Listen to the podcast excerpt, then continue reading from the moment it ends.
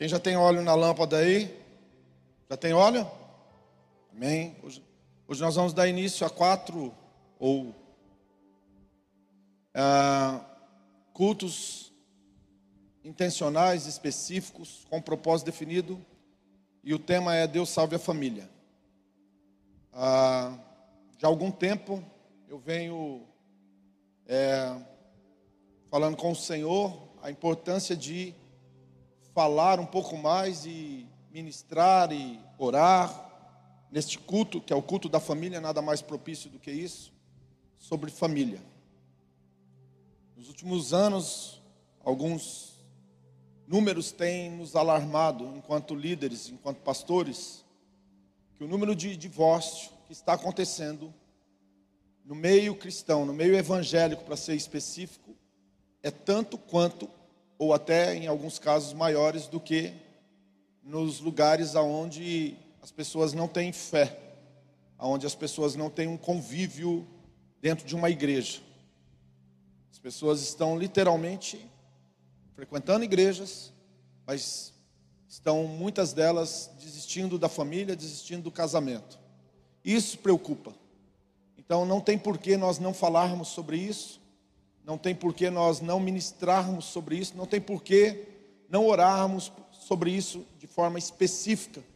Inclusive, eu gostaria muito que você não deixasse de participar ou trouxesse um amigo, um vizinho, um parente nessa conferência que vai haver junto com o pastor Itamar aqui na nossa igreja sobre família.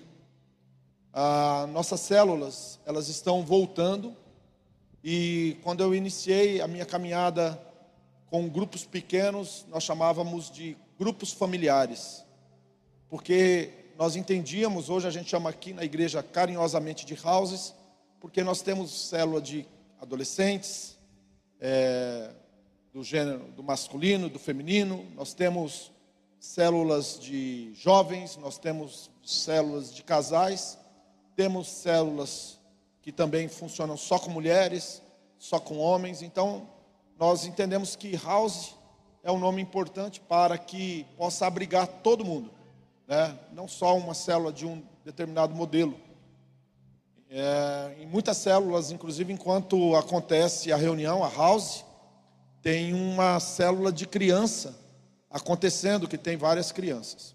Bem, baseado nisso, nós vamos falar um pouquinho sobre, na palavra de Deus, sobre um livro eu gostaria de dar para você também a, a oportunidade de comprar e ler, que é de uma mulher, é David Titus, ou David Titus, que chama A Experiência da Mesa.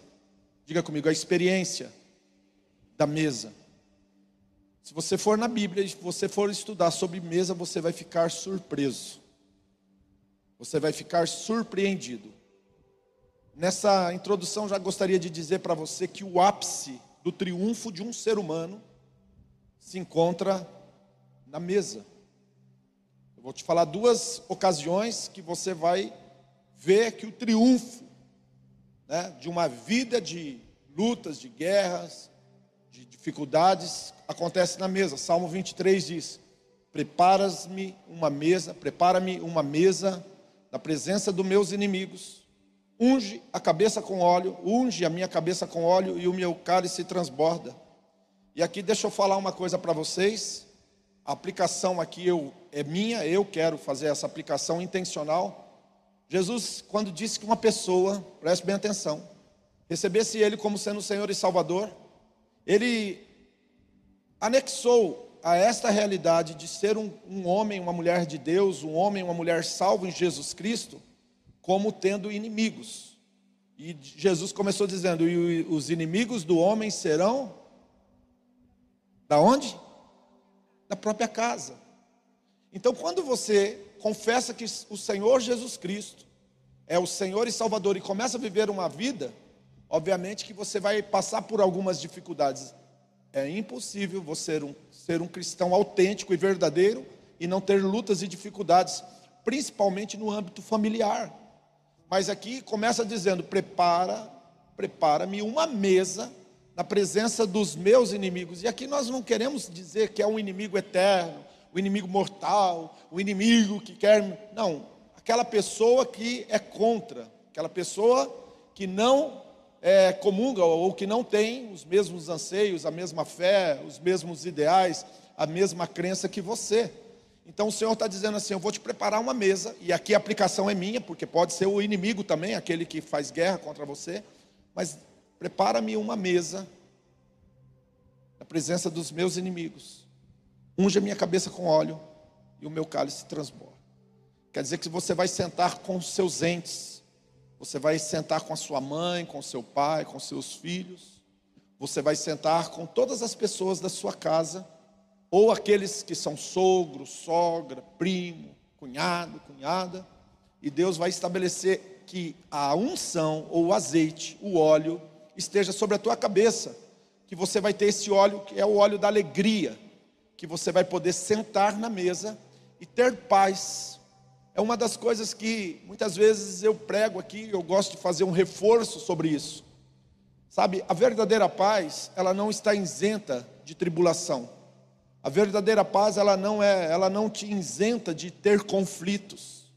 Os conflitos podem acontecer no âmbito externo, ele não pode estar acontecendo no âmbito interno. Diga comigo, os conflitos, só os vivos, vamos lá. Os conflitos podem estar acontecendo no âmbito externo, mas internamente, internamente, eu tenho paz. Abra sua Bíblia no livro de Êxodo, capítulo 25, versículo 23. Êxodo,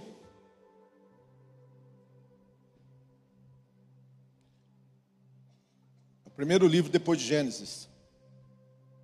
Diz assim, 23: E também farás uma mesa de madeira, madeira de acácia. O seu comprimento será de dois côvados sua largura de um côvado e a sua altura de um côvado e meio. Cobri-la com ouro puro. Também lhe farás uma coroa de ouro ao redor. Também lhe farás uma moldura ao redor, da largura de quatro dedos. E lhes farás uma coroa de ouro ao redor da moldura. Também lhe farás quatro argolas de ouro, e porás argolas nos quatro cantos que estão nos seus quatro pés de fronte da moldura estarão as argolas, como os lugares para os varais, para se levar à mesa. Farás, pois, estes varais de madeira de acácia, e cobri-los com ouro, e levá-los eles à mesa. Também farás o seu prato, diga comigo, pratos, colheres, cobertas, ou, ou se não pode falar é, a, a toalha, diga comigo, toalha, tigela, e com que hão de oferecer libações de ouro puro farás. E porás sobre a mesa o pão da preposição, diga aí, sobre a mesa estará o pão, o pão da preposição, perante a minha face perpetuamente. Diga amém. Existe um, no campo teológico, ah, um princípio que se chama o princípio da primeira menção. Quem já ouviu falar? Eu já preguei sobre isso, já falei. Por exemplo, a primeira vez que a palavra amor é falada na Bíblia é quando Deus chama Abraão e fala: Pega teu filho, teu único filho, quem tu amas, vai ao lugar aonde eu vou te mostrar e lá você vai oferecer o teu filho a mim em holocausto. Então, quando Deus se refere a amor na Bíblia, ele está falando de um amor paterno. O amor ágape, ele se manifesta através do amor paterno. Então a palavra amor está relacionada ao amor de um pai com um filho. Então, se você quiser entender amor altruisticamente, empaticamente, de forma ágape completa, você tem que entender isso. E a primeira vez que a palavra mesa é citada na Bíblia, o Senhor cita ela na construção do tabernáculo. Detalhe: na construção do tabernáculo, a primeira coisa que Deus mandou fazer foi a arca da aliança.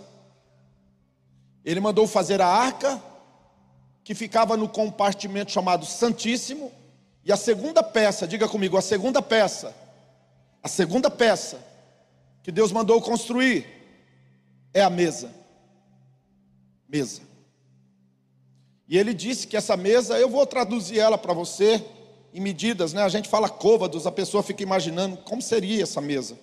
Deixa eu traduzir aqui, até peguei para você entender, né?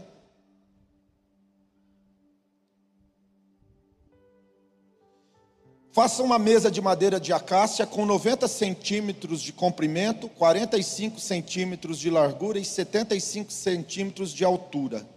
É isso aí. Se você quiser, depois eu mando para você essas medidas.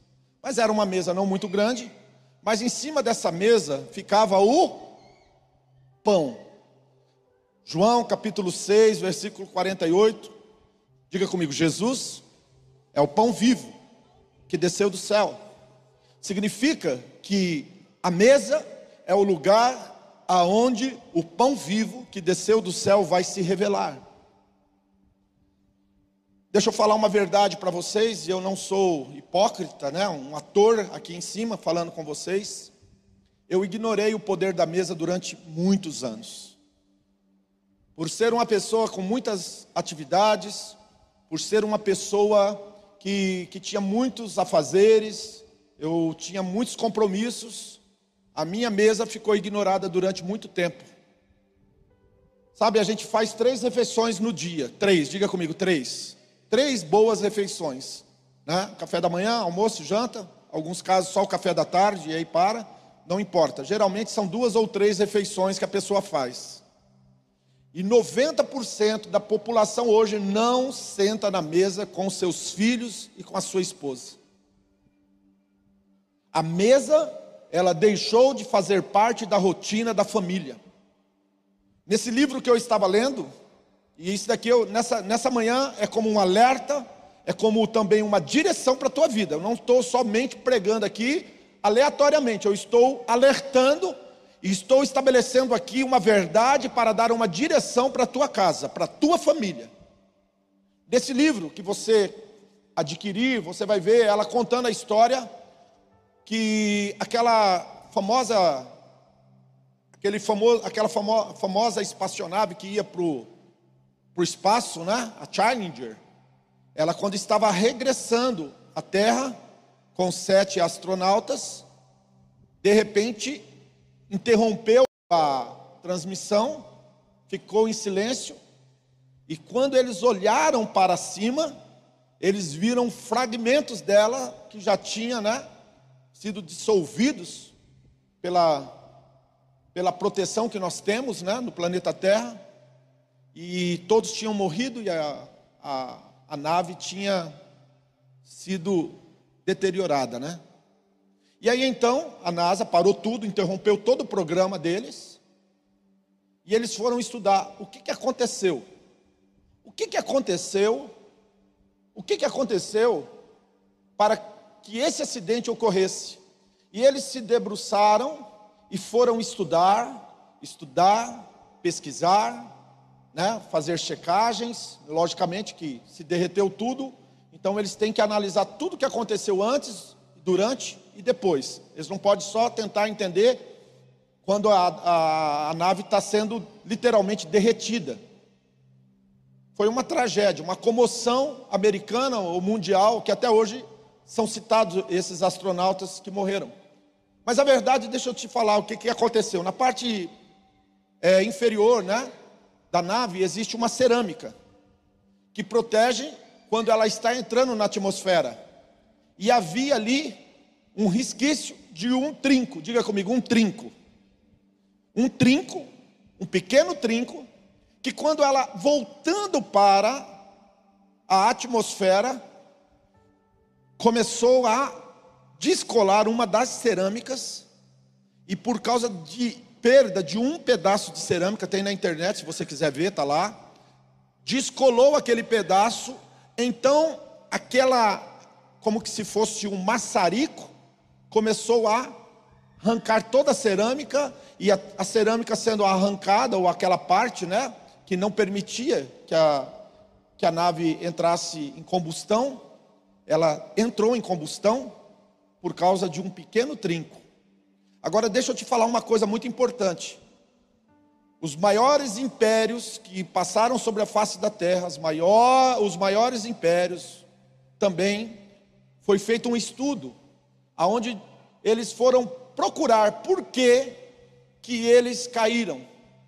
Foi por causa da do não tinha mais é, armas bélicas, porque não tinha exército, porque não tinha recursos e descobriram todos eles, todos eles descobriram que o problema era doméstico.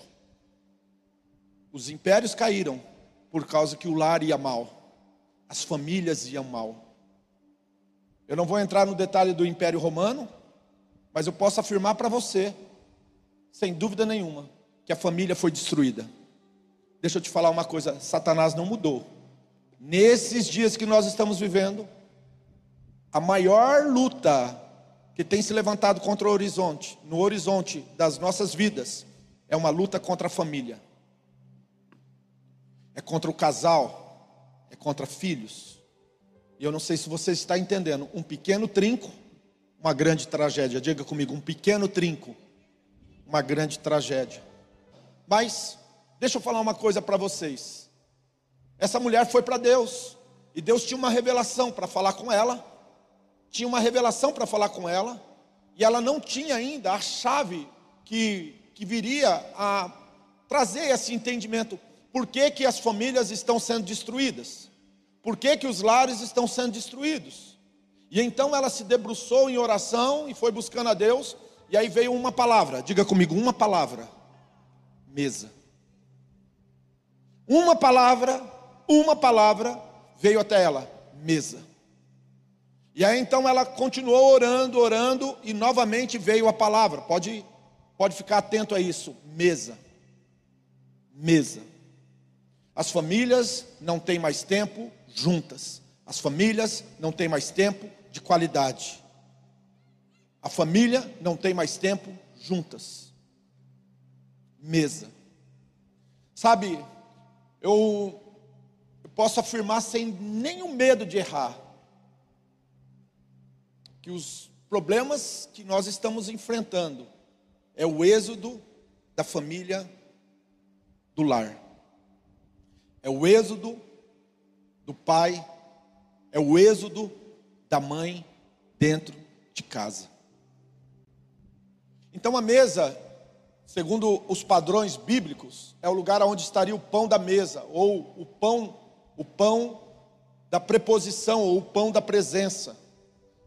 Então as pessoas precisam ter uma mesa aonde a família se assenta. Alguns dias atrás, eu não me lembro com quem foi, a pessoa me usou um termo que eu gostei demais. Ela disse assim: na mesa, grandes e pequenos ficam da mesma altura. Na mesa, as pessoas elas têm que se olhar nos olhos. Eu estava conversando com uma pessoa e ela usou esse termo. Na mesa, nós ficamos da mesma altura. Então, nós precisamos entender uma coisa: não podemos subestimar o tempo de mesa. As pessoas precisam ter tempo de mesa. Deixa eu falar uma coisa: você nunca vai sentar numa mesa com quem você não gosta. Você nunca vai sentar na mesa com quem você está ressentido. Você nunca vai sentar na mesa de pessoas que te maltratam. Você nunca vai conseguir ter um tempo de mesa com pessoas se você não estiver literalmente empoderado por Deus. E vou te falar uma coisa para você, e aqui vai uma verdade que eu vivi isso. Cuidado, Satanás, ele nos engana. Ele dá um monte de tarefa para você, um monte de ativismo para você, para tirar você dos lugares mais importantes da sua vida, para estar em outros lugares, e quando você vê, a porta da casa foi arrombada. Abre teus olhos, isso é espiritual. Então o ativismo, o ativismo tem tirado as pessoas da mesa. As pessoas moram na mesma casa, entram e saem. Um vai para o quarto, outro vai para o outro, um entra, um sai, um vai trabalhar, outro vai estudar, um está assistindo uma série, agora com o advento do celular, cada um tem a sua preferência, cada um fica num lugar, ou vai para a mesa e ninguém conversa, todo mundo no celular. Gente, deixa eu falar uma coisa aqui, eu preciso falar isso para você. Eu não vou me estender muito nessa pregação hoje, mas deixa eu te falar uma coisa para você. Aborte, não é uma criança, aborte o celular da mesa de refeição. Desliga ele. coloca no, no modo avião. Procure então virar ele de boca para baixo, só se for uma coisa muito importante. Tem muitas pessoas que se eu quisesse eu podia mandar baixar cinco fotos aí. Cinco amigos se encontram no shopping, cinco amigos sentam numa mesa no shopping, cinco amigos, um com cada um, cada um com celular, conversando com gente que está lá. E aqui vai uma frase da pastora Osana: quem está presente é mais importante do que quem está longe. Dá atenção para quem está perto. Ah, se tiver que, ó, é pai, é mãe, tem que dar uma satisfação, dá satisfação. Fala, ó, estou agora é, no momento com amigos. Eu vou precisar de um tempo aí de uma hora. Estabeleça ordem. Eu falei sobre isso outro dia. Mas pelo amor de Deus, carros, gente, isso daqui é, é pessoa entra dentro do carro. Quem está dirigindo no celular e quem está do lado no celular e ninguém se conversa. Pastor Osana, que vai, as frases da pastor Osana vai comer solta aqui hoje. Se eu quisesse ficar em silêncio, eu não tinha casado. Eu casei porque eu quero conversar com alguém. As pessoas, elas têm gastado muito tempo nos seus aplicativos, na, na, na, nos seus celulares e muito pouco tempo com as pessoas. Sabe? Tem muita gente que os pais estão indo embora. Você que está em casa aí, seu avô, sua avó, sei lá quem é que seja. Foram pessoas que cuidaram de você, que te amaram, que mesmo tendo seus defeitos, seus problemas, você não dá mais valor para eles. Deixa eu te falar uma coisa para você, cuidado. Porque esse cristianismo teu é muito fraco, é muito pequeno. A gente precisa entender, meu amado, que a vida passa muito rápida. E o melhor lugar para encontrar as pessoas é na mesa. Inclusive aqui na igreja nós temos um tripé esse ano, que é organização, comunicação e mesa. Mas o problema não é conversar só com o pai e com a mãe, às vezes é dentro de casa. Esse ativismo, você não conversa com o seu, com o seu marido, você não conversa com a sua esposa, você não tem tempo com seus filhos. Ah, meu pai é um feiticeiro, meu pai é um macumbeiro, meu pai, minha mãe é uma idólatra. Não importa! É teu pai. Ah, a minha mãe é uma faladeira. Não importa! É tua mãe. A minha esposa não sei o quê. Para de falar mal da tua família. É tua esposa. Ah, meu marido é um pingu céu. Não importa. Nós temos que sentar nas mesas. Precisamos mudar esses paradigmas. Eu não converso com a minha sogra, você vai para o inferno. Eu não converso com meu sogro, meu sogro. Não importa. As irmãs aí que têm dificuldade com as sogras, nome de Jesus, manda essa, esse demônio embora da sua mente, do seu coração. Se você não trata bem a, a mulher que gerou, o vento que gerou o teu marido que você disse que ama, eu não entendo isso. Mulheres, amem seu sogro e sua sogra. Lembra da Challenger? Um trinco acabou com tudo.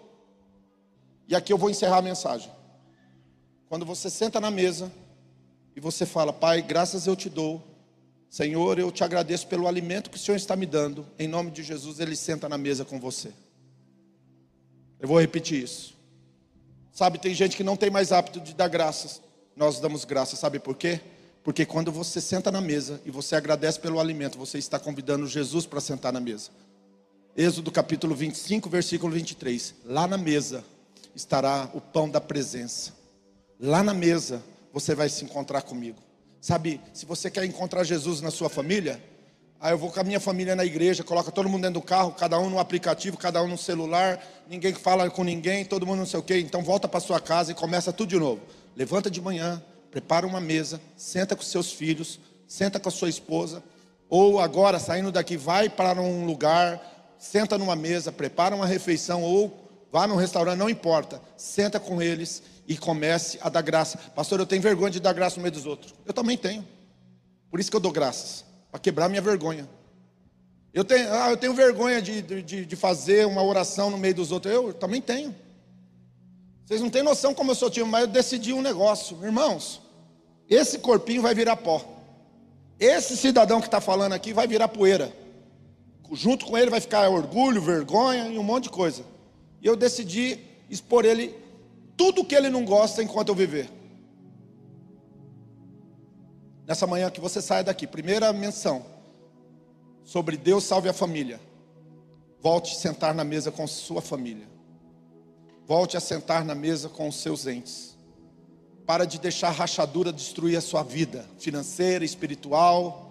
Para de deixar rachaduras destruir você e comece a sentar na mesa, olhar nos olhos, ouvir seus filhos. Deixa eu te falar uma coisa para você, aqui vai a última. Uma chopana, uma casa de pau a pique, uma edícula, uma kitnet. Se existem pessoas que se relacionam, ali vai ter uma mesa. Amém? Tem um texto no livro de Apocalipse, aqui eu encerro, se coloca de pé. Apocalipse 3:20 diz assim: Eis que estou à porta. Se abrires a porta, ele vai ele vai entrar. E você vai fazer o quê? Cear com ele. E ele? Sabe, tudo começa quando você abre o coração para as verdades que o Senhor tem para a sua vida. Se você, como eu, em algum momento, esqueceu da mesa, da família, faça isso urgente. Não deixe o ativismo, não deixe a usura, a ganância de ganhar mais dinheiro, mais dinheiro, não deixe a, a vontade de se promover, de ter um status, um nome, seja maior do que a vontade de sentar na mesa com a sua família. Vou repetir isso: não deixe que o status, a ganância, a vontade de crescer, seja maior do que a vontade de você sentar na mesa com a sua família.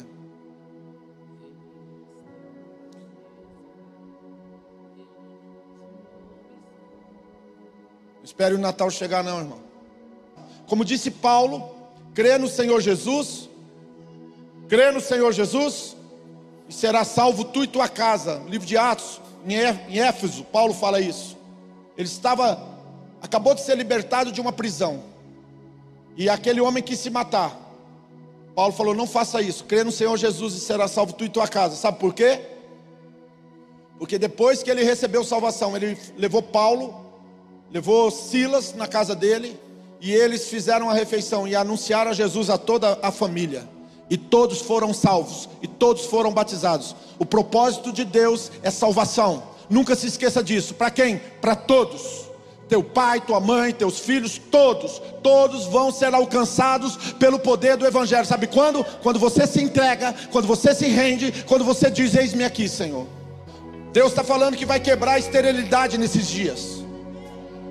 Deus está dizendo para mim no meu coração que Deus vai quebrar o traseiro da pobreza na vida de famílias que estão debaixo de demônios de bancarrota, de mamão. Deus vai começar a liberar o teu esposo, a tua esposa, a vida financeira, vida espiritual, pessoas que não fluem entram e saem da igreja parecendo uma geladeira. Deus vai começar a sensibilizar a tocar no coração dessa pessoa, e essa pessoa vai ter um encontro real e poderoso com Jesus, e vai se render ao Rei dos Reis, Senhor dos Senhores.